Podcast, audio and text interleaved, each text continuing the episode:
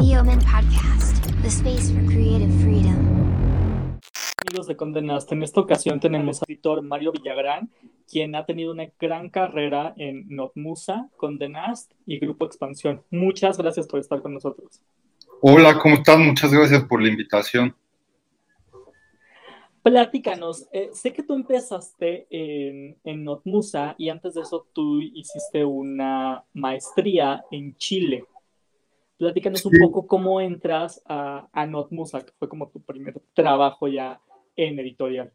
Antes de eso había estado en, en Grupo Editorial Premier, como cuando estaba en universidad, antes de irme a, a, Chile, y en el Grupo Editorial Premier trabajaba en una revista de música que se llamaba Revista Switch, que era una revista de rock eh, mexicano, internacional, estuve ahí un par de años, y de ahí me fui a Chile a estudiar sociología, y regresando de Chile, eh, fue cuando entré a trabajar a Notmusa, específicamente a dos periódicos, que era uno deportivo, Record, y uno más nacional que era Centro.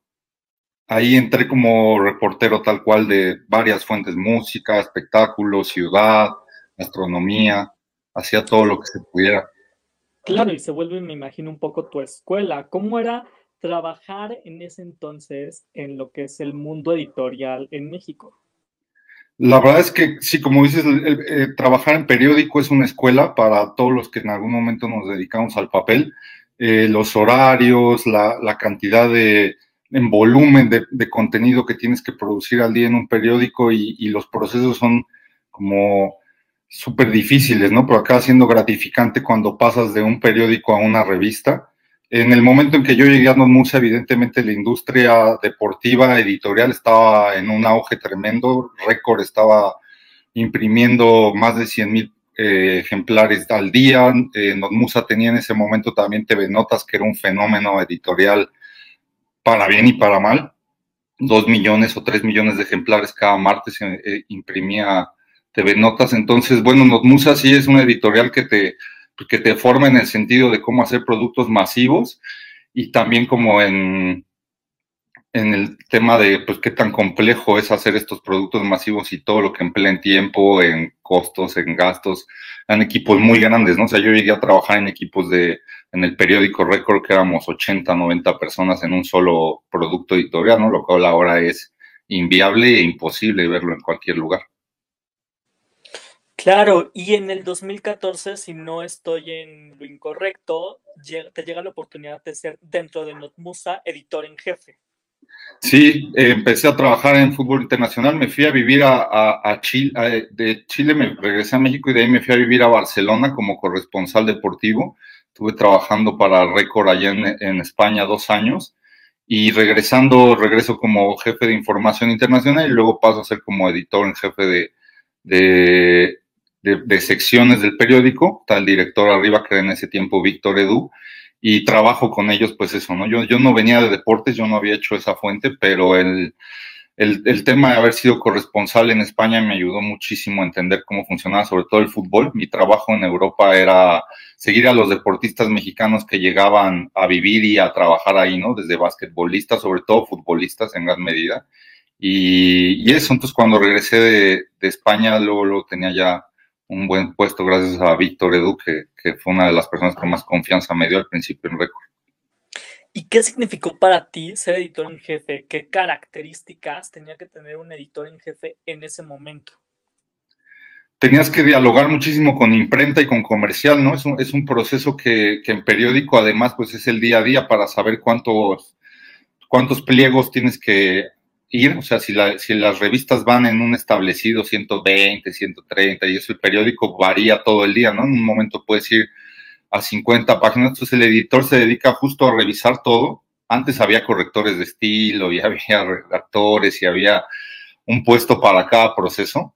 Entonces era como el trabajo del editor era tener diálogo con la imprenta para saber cómo iba cómo iba el tema de, placas y procesos y tener un diálogo con comercial y estar dictando en la mañana, se dictaba en el periódico, sobre todo muy temprano, a las 10 de la mañana ya estaba dictado qué iba a suceder, ¿no? Quién traía qué noticia, qué noticias iba a ir a buscar, qué, qué shooting estaba pendiente. Entonces a las 10 de la mañana empezaba a correr justo el periódico y cerrábamos a las 2 de la mañana. Era una jornada, como te digo, súper larga, súper larga, pero aprendíamos muchísimo. Claro. Y de ahí, eh, me, tengo entendido que te quedas tres años, pasas a Grupo Expansión y después te llega la oportunidad de estar en un puesto que creo que para la parte editorial, sobre todo en México y en internacional, es muy importante y es un puesto muy deseado. Llegas a ser subdirector de GQ, México y Latinoamérica. Sí, eh, después de Notmusa yo trabajo un, un, tiempo como colaborador de Squire México y Latinoamérica gracias a Alejandro Ortiz, que en ese momento era subdirector de Squire, Matu. Claro, Matu, que hasta la fecha ah. es muy, muy importante en sí, la industria. Claro, sí, claro, es, un, es una figura elemental para leer la industria editorial. O sea, Matu ha pasado por desde Editorial Trilce, Editorial Televisa, eh, Expansión, ahora está en Forbes con Rob Report, y yo empiezo a trabajar con Matu en Squire, empezamos a hacer una cantidad de reportajes importantes, entre deportivos sobre todo, y después de ahí Matu pasa, o sea, te cuento esto porque es la manera en la que yo llego a Grupo Expansión, ¿no? Claro, eh, claro. Matu se hace editor general de, de Life and Style, eh, y en ese momento Matu está buscando un subdirector y me llama a mí. Entonces yo empiezo a trabajar con Matu en expansión. Después de ahí estuvimos tres años y, justo yo salgo de Grupo Expansión. Después de ya, yo empecé a ser como jefe de reportajes de todas las revistas, Quién, eh, Life and Style, El, Travel and Issue, InStyle, eh, Singular. Y de ahí me salgo y, y, la verdad es que yo pensaba un poco bajarme ya del barco de la industria editorial por como como estaban sucediendo las cosas, ¿no? Como que ya no había tanto espacio para las cosas que yo particularmente me gusta hacer. Y, y casualmente me busco Urbano Hidalgo, eh, que es el director editorial de GQ México y Latinoamérica, y me sí. dice que quería darle como un tinte mucho más como, pues, o sea, la palabra a lo mejor es un cliché, ¿no? Pero más periodístico al título. Que, o sea, ya tenían muy solucionado el tema de moda, ya tenían solucionado todo el tema de estilo de vida, o sea, es una revista que globalmente marca tendencia y en México y Latinoamérica tenían justo ya eso y Urbano quería darle como un pasito más, ¿no? A la revista, entonces me llama y empezamos a trabajar juntos hace dos años y medio. ¿Y cómo fue tu entrada con The Nast? ¿Qué, eh, ¿Qué nos puedes platicar de ese mundo que mucha gente muere por entrar, sobre todo muchos jóvenes, y muy pocos tienen la oportunidad de darse una idea que es estar detrás de este monstruo que es Condenaste. Claro, o sea, como una persona que trabajó, llevo 20 años en la industria editorial y he pasado por muchas editoriales de México, pues la verdad que siempre es como un objetivo, pues entrar a ese a ese proyecto llamado Condenas tan global, ¿no? Que aquí en México es más chico de lo que es en cualquier otro lugar, pero al final una marca que, que, que, pues, la palabra no es soñar, pero es, es como, sí idealizas y piensas como, como que podrías hacer, ¿no? O sea, como que siempre yo, yo tengo la, la, sensación de que cuando alzas el teléfono y dices tu segundo apellido, que es el título de la editorial en la que estés trabajando en ese momento, pues varía el tono de la llamada, ¿no? O sea, y, y, con Condenas yo sabía que al alzar el teléfono y cualquier proyecto que se me ocurriera, dijera, hola, hablo de parte de GQ, eh, iba a ser como mucho más fácil abrir las puertas, ¿no? Y fue tal cual lo que sucedió. Entonces, como periodista, a mí me dio justo la, la facilidad de, de poder pensar en cosas más grandes, de poder producir cosas más grandes, de ir por historias más grandes, de, de, trabajar más historias al mes. Entonces, como que no había problema de presupuesto, no había problema de, te hablo de hace dos años y medio, ¿no? antes de que fuera la pandemia. Un claro, claro. Y, y entonces eso es lo que sucede en Condenas, ¿no? Que te enfrentas a competir además contra productos internacionales, llega la emoción de que de repente llegue un mail y te digan, oye, GQ España quiere llevarse tu portada de Bad Bunny o GQ España quiere hacer lo que tú hiciste con Osuna o tal. Entonces yo también en GQ encontré nichos que me parecían como súper solucionables en un momento donde Vogue había justo puesto la discusión de muchos temas, ¿no? Sobre la mesa con la portada de Yalitza y, y la portada de los Mushes, o sea, la editorial yo llegué en un momento en que justo empezó a apuntalar eh, valores como diversidad, tolerancia, sustentabilidad. Eh, entonces, eh, esa, esas historias justo me dieron posibilidad de, de, entrar a otros lugares, ¿no? Que fue muy padre. Y ahí también me hice dueño del reggaetón. Como que vi una oportunidad grande, justo como, como que todo el mundo estaba desdeñando a nivel estilo de vida el reggaetón. Claro. Y, pues, si, y si volteabas a la esquina, pues Tag ya había tenido a J Balvin como embajador, eh, a Nicky Jam, eh, siempre que veías a, los Fashion Fest de Francia, siempre estaba Maluma o J Balvin sentado. O sea, la verdad es que era como un, a mí se me hacía un paso súper natural, pues hacer como el enlace. Si J Balvin está trabajando con Nike, nosotros trabajamos con Nike, pues, el reggaetón entró a, a GQ para bien y para mal. Justo, tocaste un tema también muy importante en la entrevista, en la pregunta anterior, perdón. Eh, la parte comercial. ¿Cómo es la parte comercial con estas marcas de lujo? Porque es muy diferente una onda comercial con marcas como Nivea o no con marcas para un mercado mucho más grande a un mercado como Dior, como Prada, que es un mercado muy específico, que es perfectamente el mercado de GQ, pero también es un mercado, me imagino, muy difícil a veces de conseguir las historias y los presupuestos no son tan grandes como todo el mundo cree. O sea, muchas cosas, o sea, las cosas se cierran a nivel internacional, ¿no? Con, con marcas como las que tú, tú mencionas y, y, ellos más que, más que socios comerciales son aliados naturales y orgánicos de un título de esta, de esta característica, ¿no? Y de otro como Vogue o de AD o Glamour. Entonces, este, la verdad es que creo que es una relación que, que yo la vivo particularmente orgánica. O sea, jamás hay como una invasión de ninguno de los dos lados, es muy natural. Ellos siempre tienen una cantidad importante de historias, tienen una cantidad de embajadores que dan envidia, ¿no? O sea, para llegar a Roger Federer, nada como escribirle a Rolex antes de intentarlo por otro lugar. La verdad es que es como, como complicado. Entonces ellos lo que hacen son puentes y de repente te encuentras historias que que tienen este storytelling que si bien tienen una, un fundamento de venta, por detrás de la historia hay todo un tema de, desarrollo social, tipo a lo mejor la, se me ocurre ahorita una, la historia del premio de las mujeres sustentables que hace Cartier Global y que este año lo ganó un proyecto mexicano dedicado a, la, a, la, agricultura, eh, dedicado a, como al, al cultivo de tierra mucho más como no sé si la palabra es saludable en la tierra, pero como una tierra de mayor calidad y para, para que los campesinos, y Cartier está ahí, entonces como periodista esa historia es es súper interesante, sea de Cartier o sea de, de Juanito Pérez, ¿no?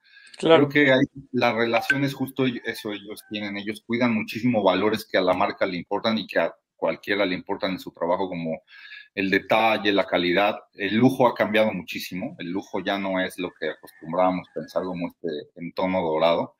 El lujo tiene que ver con otras cosas. El storytelling es valiosísimo, valiosísimo. Y el storytelling de estas marcas es impresionante, ¿no? O a mí me da justo como esa sensación de que lo que valdría la pena es empezar a analizar cómo estas marcas ya no necesitan de medios de comunicación a veces para comunicar a su nicho, ¿no? Lo que en verdad quieren y la calidad es o sea, el mejor concierto que yo vi en pandemia fue el de Lauryn Hill en Louis Vuitton, viendo a cualquier marca haciendo conciertos, a cualquiera, o sea, cervezas, claro. y el mejor fue el de la, o sea, la producción, lo que significaba el formato, entender que estás en el futuro, o sea, creo que eso es lo que puedes hacer con, con marcas así, ¿no? O sea, te pongo el ejemplo de Lauryn Hill y Louis Vuitton porque es justo lo que puedes lograr cuando tienes presupuesto, concepto, talento, todo lo posible, ¿no? Y comentaste algo muy interesante. Muchas de estas marcas ya ni siquiera van a necesitar eh, alguna publicación. ¿Para dónde crees? Tú me acabas de comentar, tienes 20 años de experiencia. ¿Para dónde crees que vaya el mundo editorial en México y en el mundo? Mr. Porter siempre, ¿no? Eh, el e-commerce editorializado, o sea, que, que, seas capaz de responder a las necesidades no solo de, de información, sino también de experiencias. O sea, si una persona en realidad tiene como este feeling de que Justin Bieber es un referente de moda y, le gustaría tener como más allá del detrás del suéter, entonces ese suéter tiene un storytelling, creo que todo es eso, ¿no? Storytelling, pero dirigido al e-commerce. Creo que, que Mr. Porter lo lleva haciendo siglos, ¿no? Y, y, todo el mundo lo replica a partir de ahí, ¿no? O sea, o sea creo que lograr tener una customización editorial de, un producto, ¿no? Que llegue un experto, porque al final eso es lo que más valor tiene en este momento, como la experticia sobre un producto que no te la va a dar Internet, o sea, como que no está. Claro. Eh, entonces, esa curaduría es la que te permite que el e-commerce además sientas que te estás llevando algo más que el propio objeto, ¿no? Que te estás llevando valor agregado de información, de historia, que además tú mismo puedas tener como esa sensación de que el objeto te pertenece. Creo que por ahí va un poco la, industria editorial, ¿no? A, a entender cómo hacer el e-commerce, ya, o sea, está clarísimo que todo el mundo quiere hacer video, que todo el mundo quiere hacer digital. Desgraciadamente en México hay muchos técnicos, pero muy poca gente que cuente historias, que no sean historias de esa persona viéndose a la cámara y diciendo que él mismo es la historia. A eso me refiero, como que eh, eliminemos a la gente que rompe la cuarta pared y empecemos a pensar como cuánta gente cuenta historias de estilo de vida en este país en, en esos formatos. Y, y, a partir de ahí creo que que lo que yo entiendo, o sea, hay por ejemplo un, newsletter que me llega a diario de, un chico Mauricio Cabrera, me parece se llama, que justo va diciendo cuáles son las tendencias en comunicación y, todo, para mí, todo tiene que ver con marketing, ¿no? O sea, al final, todos, todos los, las innovaciones que han habido los últimos 10 años tienen que ver con cómo vendes tu producto, ¿no? A mí la pregunta que más me interesa es quién está haciendo los productos que la gente vende, ¿no? Ya ahora creo que es más importante cómo vendes que lo que vendes. Entonces, en editorial está pasando eso, ¿no? Entonces, todo va a ir centrado a la venta de objetos con editorialización, customización. Claro, y en Condé Nast, justo durante la pandemia, se vio que muchos editores lamentablemente eh, se tuvieron que salir de Condé Nast porque estaban poniendo a editores regionales. Eh, un sí, mismo pues, editor yo, manejaba yo, yo, a diferentes ya revistas. ¿Cuál es tu opinión al ¿eh? respecto? Yo estoy en esa situación. O sea, yo estoy en esa situación, yo termino contrato con Coneas justo en la revista de junio eh, y el proceso es que pues es, van a vivir otra reestructura diferente, donde están justo lo que te contaba hace un ratito, eh, girando más hacia, hacia los desarrollos audiovisuales y esto, hacia los contenidos que la audiencia genera. La, si tú te fijas en el sitio web de GQ y en la revista GQ son son dos universos diferentes, ¿no? En, en, en todo. Sí, sí, sí. sí, sí tienen, un, tienen un ADN que compartir, pero lo comparten por las puntas, o sea, no lo comparten en el centro de su columna. Eh, en ese sentido, pues creo que justo la Condena está haciendo una reestructura internacional donde, por ejemplo, la editora de GQ Taiwán ahora es editora de GQ India también, ¿no? Sí, pues, porque justo acaban de quitar a la editora de, de, ajá. de Entonces, Vogue India pues, también. Pues, pues como, como, como como periodista y como lector, pues mi pregunta principal es qué tanto puede saber la editora de Taiwán sobre el mercado India? de India. Sí, claro. por supuesto. O sea, yo entiendo que en este caso, que en el caso de México, pues nuestro encargado va a ser el, el encargado de GQ Estados Unidos, que conoce el mercado y, y, lo entiende de alguna manera. Y si no lo entiende, pues replicar el mercado de Estados Unidos en México es como aspiracional, ¿no? Es lo que se desea casi siempre que ves una revista, se parezca a la gringa. Eh, aquí, pues es como justo una respuesta a los tipos. Yo la verdad es que, que encuentro que, que, si esa es su respuesta y, y, Condenas va a hacer eso, lo va a hacer bien, ¿no? Pues es un editorial que tiene cualquier cantidad de recursos posibles, entiende, entiende la industria editorial, está a la vanguardia siempre, entonces lo va a hacer bien, eh, no sé cuánto tiempo le vaya a costar en México, no sé cuánto tiempo va a costar, pero bueno, es un proceso de transformación y, y, la verdad es que yo por el título, por la gente que tengo ahí, eso espero que a GQ le vaya increíble. Es una revista que, que creció muchísimo y en los nuevos formatos que estén apostando. Y si, yo lo último que hice, por ejemplo, grande con, con GQ, es un documental que acabamos de lanzar hace unos días sobre la extinción del jaguar en México, en sí, Campeche. Sí, tuve la oportunidad de verlo. Ajá, hicimos un mini documental, no se habían hecho documentales en, en México de, de, condenas y bueno, ahora seguramente será un formato que vayan a encontrar ellos la manera de, de, explotarla, pero como te digo, yo, yo formo parte de esta reestructura, ¿no? De alguna manera, de muchas maneras. Claro. Pero sería un poco irónico, ¿no? Porque, digo, yo te lo digo desde mi trinchera, yo compraba Vogue en el 2008 cuando estaba Eva Hughes como editora claro. y jefa en ese momento. Y las oficinas, aunque había oficinas aquí en México, la, eh, la oficina más grande estaba en Miami. Y gracias sí, claro. a que se replicó muy bien todo lo que se hacía en México, no poniendo historias hermanas, como le dicen en Condenas.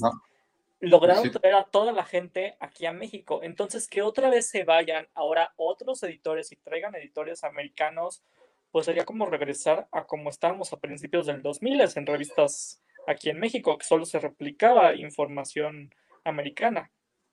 Sí, o, o sea, lo leíste perfectamente, ¿no? El tema es como, yo creo que es una transición, solamente una transición que va a durar un proceso largo, de donde México va a volver a encontrar su, su voz de narración, pero ahora en el formato audiovisual. O sea, creo que lo que pasó es que este formato print, y te lo digo con el corazón, ¿no? Porque yo 20 años de mi carrera me he dedicado como al papel, pues ya no da, o sea, no da en el sentido de que pues no da ni en cuanto a los lectores, no da, o sea, se hace un gran esfuerzo por un tema que queda olvidado, varado, ¿no? Y, como que entre broma y broma para envolver melones, ¿no? Eh, entonces, la verdad es que hace bien condenarse en reestructurarse, eh, quedará como un testimonial seguramente cada una de sus, de sus marcas, un testimonial que será siempre punto de, de atracción creo que es importante como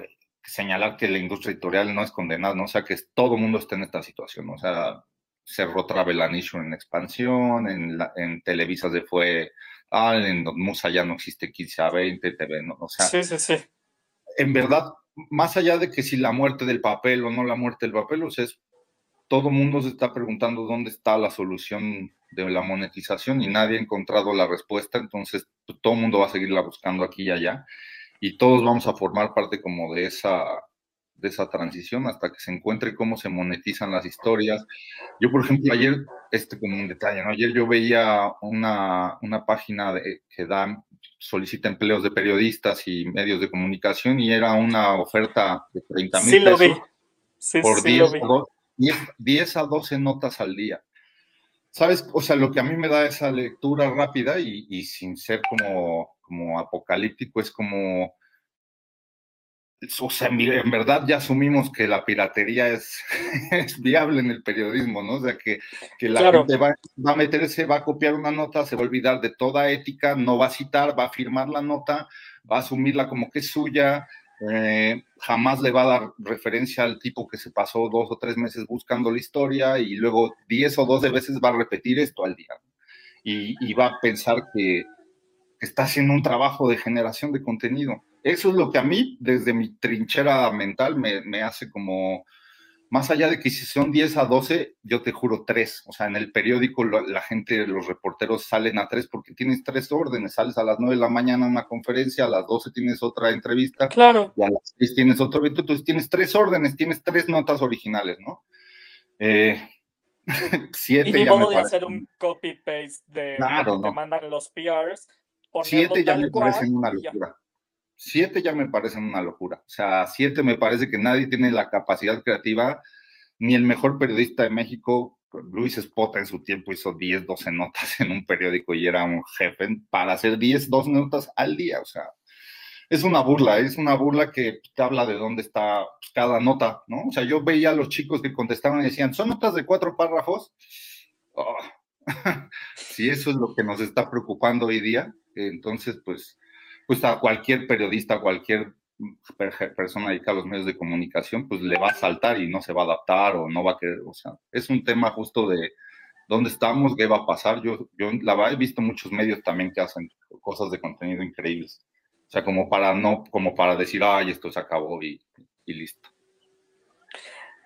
¿Cuál sería justo tu opinión? ¿Cómo, ¿Tú cómo ves, a, tú como editor, como escritor, cuál es tu siguiente paso, tú cómo te estructuras hoy en tu día a día, día, a día perdón, de decir, ok, ahora me toca irme hacia este lado o quiero empezar a ver toda esta parte audiovisual o cuál es, cuál es el siguiente paso para sí, yo creo que justo es, o sea, tengo un, un gran amigo desde la universidad que justo él recorrió el otro camino que fue el audiovisual y creo que justo nos entendemos perfectamente y vamos a empezar como a hacer un proyecto de audiovisual de, de cápsulas, de cápsulas que, que, tengan lo que nosotros queremos y que se adapten a, a estos tiempos. La verdad es que lo hacemos como una por el gusto de trabajar juntos, que esa es como la principal razón por la que lo hacemos.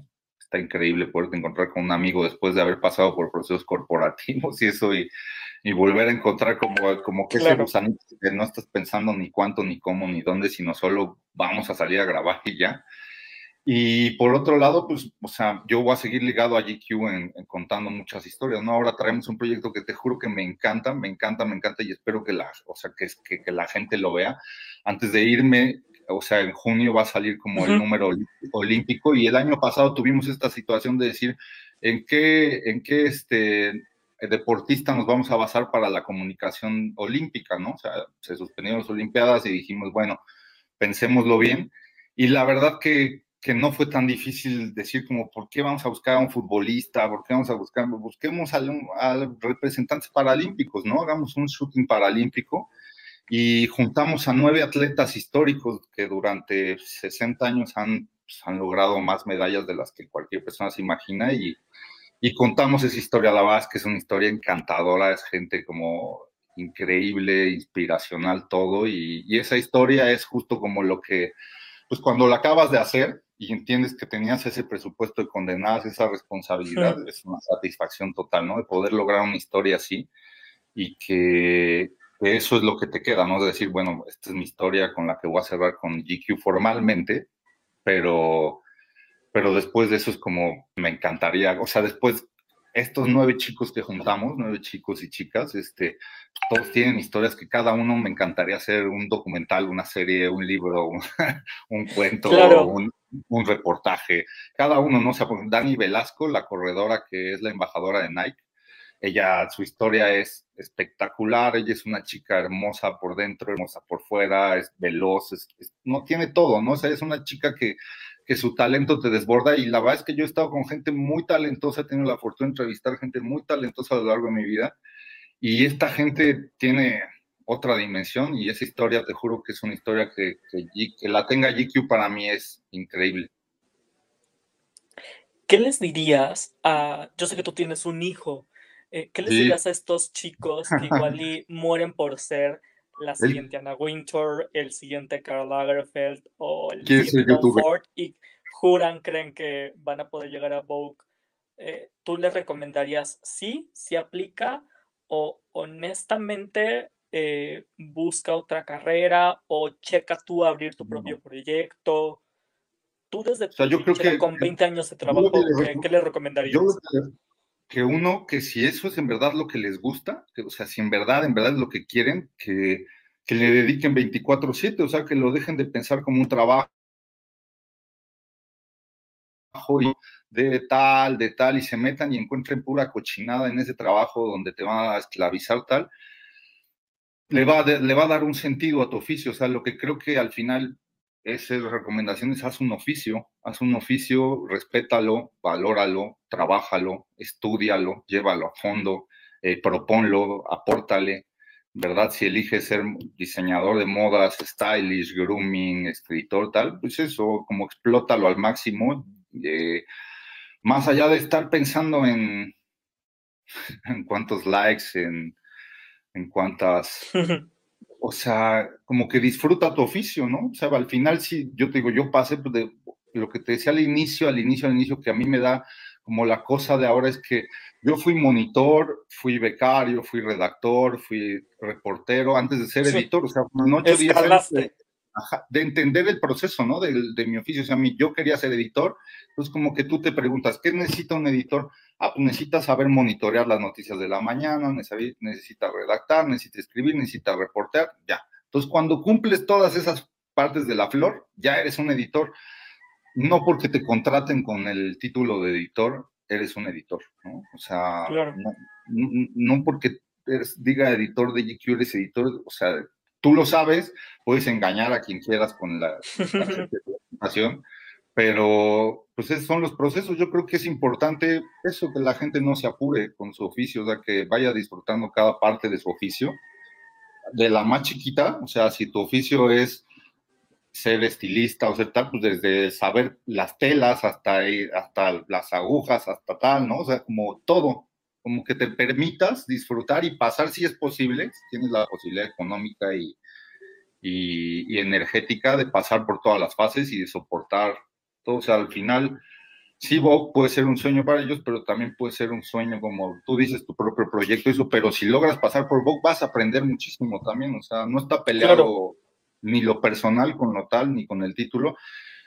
Yo creo que ahora mucha gente, lo que platicamos hace ratito, dice, oye, si yo puedo generar más views que GQ, o sea, conozco 80 youtubers que generan más views en, GQ en, en tal, ¿para qué voy con GQ, no? O sea, yo puedo ser como el principio de algo. Sí, eso, es totalmente válido. Y cada quien como espectador va a ser que mi hijo tiene 10 años y, lo único que hace es ver youtubers, ¿no? Españoles sobre todo, porque es muy gamer, él le gusta mucho jugar. Entonces, Twitch y todo esto. Ajá, entonces cuando yo veo como lo que él está haciendo, entiendo que busca un servicio, es decir, que busca que estos chicos le ayuden, o sea, los youtubers, busca compañía mientras hace la experiencia de jugar, o sea, busca alguien que también esté haciendo lo mismo, porque además en pandemia pues, los chicos no salen a jugar, no vieron a sus amigos. Entonces creo que está en ese modelo donde tú puedes dar servicio por tu puerta o puedes dar servicio en una en una empresa privada y, la pasar con una empresa privada también es importante, ¿eh? conoces todos los procesos, conoces, te digo, trabajas con presupuestos, eh, tienes más responsabilidades, entiendes la burocracia, que luego se nos olvida la burocracia y esa parte es fundamental del trabajo, ¿no? Debería haber una materia en, la universidad de burocracia para todos. Y, creo que es eso, o sea, cada quien puede tomar el camino, pero sí es importante que, respeten el oficio, ¿no? El que elijas, que lo, que lo exprimas y que no te creas el título solo porque te lo dieron. Claro, eh, me imagino, o por lo poquito que estamos platicando, que tú estás como en una etapa donde te vas a eh, reinventar. Para ti, ¿qué significa reinventarse hoy en día? Que igual ya está como muy sobado el término, pero para ti, ¿qué significa claro, en tu vida? Yo no lo pienso como así, ¿no? O sea, como que yo no tengo la oportunidad de, de frenar, me refiero a todos los aspectos, ¿no? O sea, como que de frenar. Entonces, más bien, como, o sea, no, como que nunca lo piensas en términos de reinventar, solo voy a trabajar, ¿no? Como voy a trabajar y si entonces para trabajar ahora necesito hacer video, pues voy a hacer video, ¿no? Si mañana necesitaría hacer, eh, no sé, otra cosa, ¿no? Infografías, o, algo, pues haría infografías, ¿no? O sea, yo lo que quiero son contar historias, ¿no? mi, mi oficio es contar, contar historias. Entonces, este, pues, trato de adaptarme a las plataformas. No estoy en contra de ninguna plataforma de narrativa, ni mucho menos. Entiendo más de algunas que de otras y, yo mismo las desarrollo.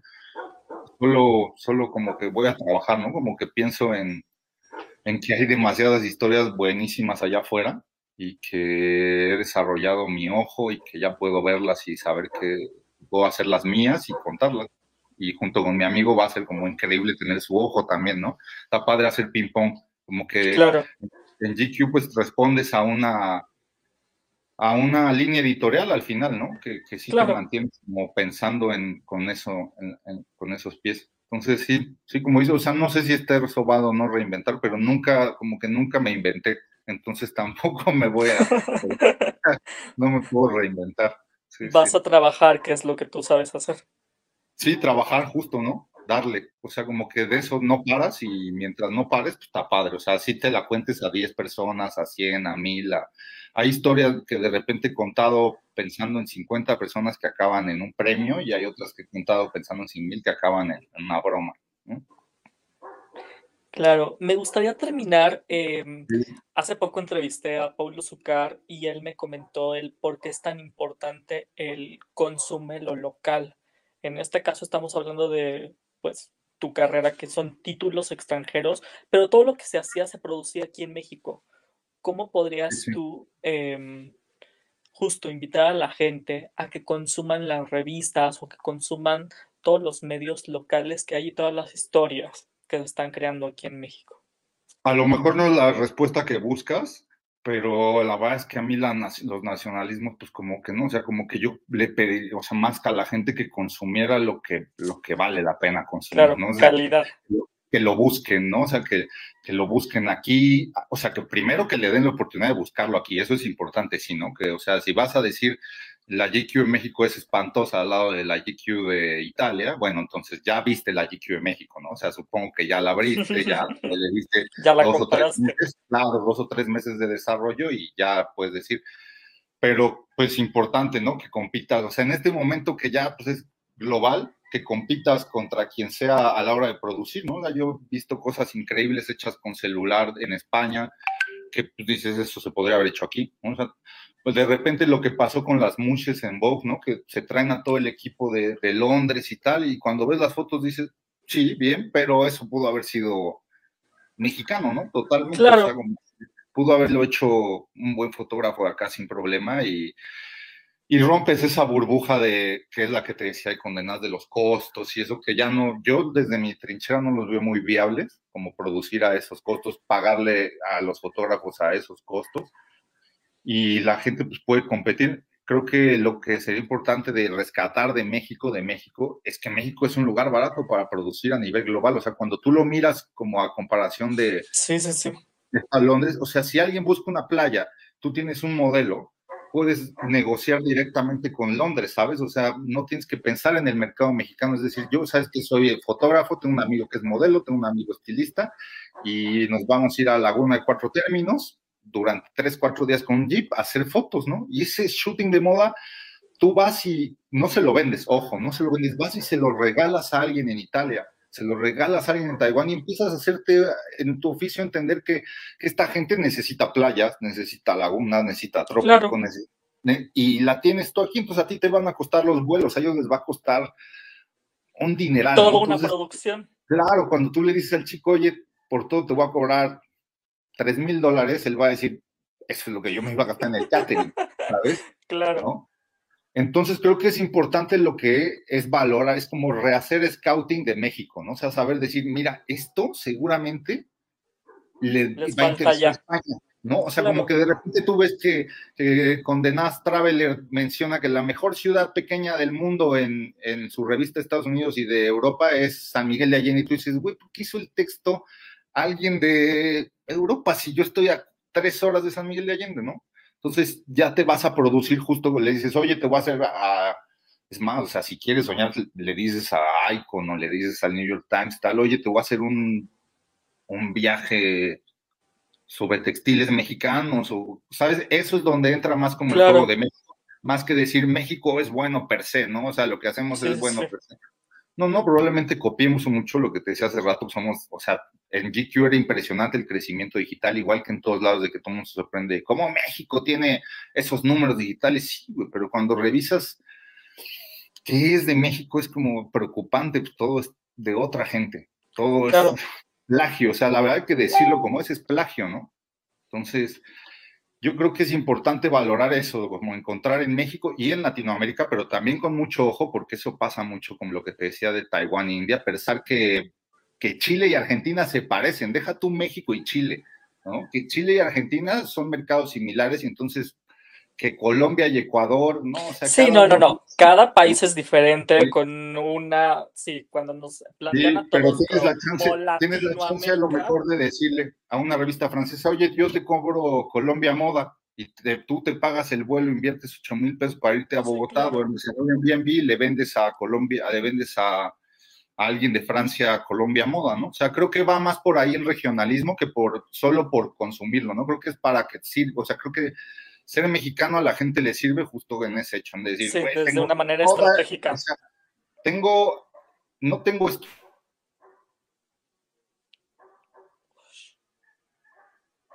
estudio, pero tengo para hacer agua, tengo para hacer tierra, tengo para hacer viento, tengo para hacer lo que quieras. Perdón, entonces, ¿sabes qué? Me gustaría más bien terminar con esta pregunta. ¿Tú cómo ves, tú desde tu ojo y desde tu perspectiva, cómo sabes quién tiene talento y quién no? ¿A qué chico o a qué chica le puedes ver el hambre y le vas a decir, este, si se prepara, si es disciplinado, va a llegar a donde quiere? Y a quién que ves, dices, no, este chavo o este chava, no yo he visto mucho talento, así se ve, ¿no? El talento se, se nota la diferencia, o sea, yo, no soy talentoso, o sea, la verdad es que lo que hace es, es como, en mi caso justo ha apostado por eso todo el tiempo, es por disciplina. O sea, prefiero que el, el tipo o la tipa tenga 10% de talento y 90% de disciplina que 50-50. O sea, para mí una persona que tiene 70% de disciplina ya está del otro lado, porque va a aprender, porque le va a interesar, porque no le va a importar que le abren el sábado cuando tenía una boda, porque no le va a importar, porque sabe que a las 6 de la mañana empieza su día, importando no que tenga empresa, o sea, creo que tiene que ver más con, eso, ¿no? Con la disciplina que con el talento. La, gente talentosa va a encontrar sus vías siempre, va, va a sobresalir, pero me ha llegado mucha gente talentosa que piensa que la disciplina es una broma, ¿no? Entonces, la clásica fabulita del, de la liebre y la tortuga y, y, se acaba viendo siempre, ¿no? El, el, tipo disciplinado que le machaca y que todos los días está metiéndose, metiéndose, metiéndose, metiéndose hasta que, hasta que está ahí. Creo que eso es, eso es como fundamental. Y eso sabes que te lo enseña el periódico mucho. El periódico, pues día a día tienes que sacar como como algo, ¿no? Entonces tienes que estar como machete, machete, machete, machete, machete, machete, machete, sin importar si eres tan talentoso, ¿no? al final es como da lo mismo una nota de, del balón que una nota del futbolista. O sea, es disciplina. Creo que es eso. Y cuando veo a alguien disciplinado, uff, no, recursos humanos tiene una llamada en ese minuto y como, por favor, trae esa persona, ¿no? Porque no es que sea difícil, pero sí es una de las virtudes más complicadas de conseguir en, en estos tiempos y en cualquier tiempo, ¿no? O sea, es algo que tienes que además concientizar y decir, puta, tengo que comerme las malas para, para mostrar disciplina. Pues. Claro. Muchísimas gracias por esta No, gracias a ti. Súper interesante todo, me encanta. Una entrevista y entrevista y es divertido como la entrevista. Pues muchísimas gracias. No, gracias a ti.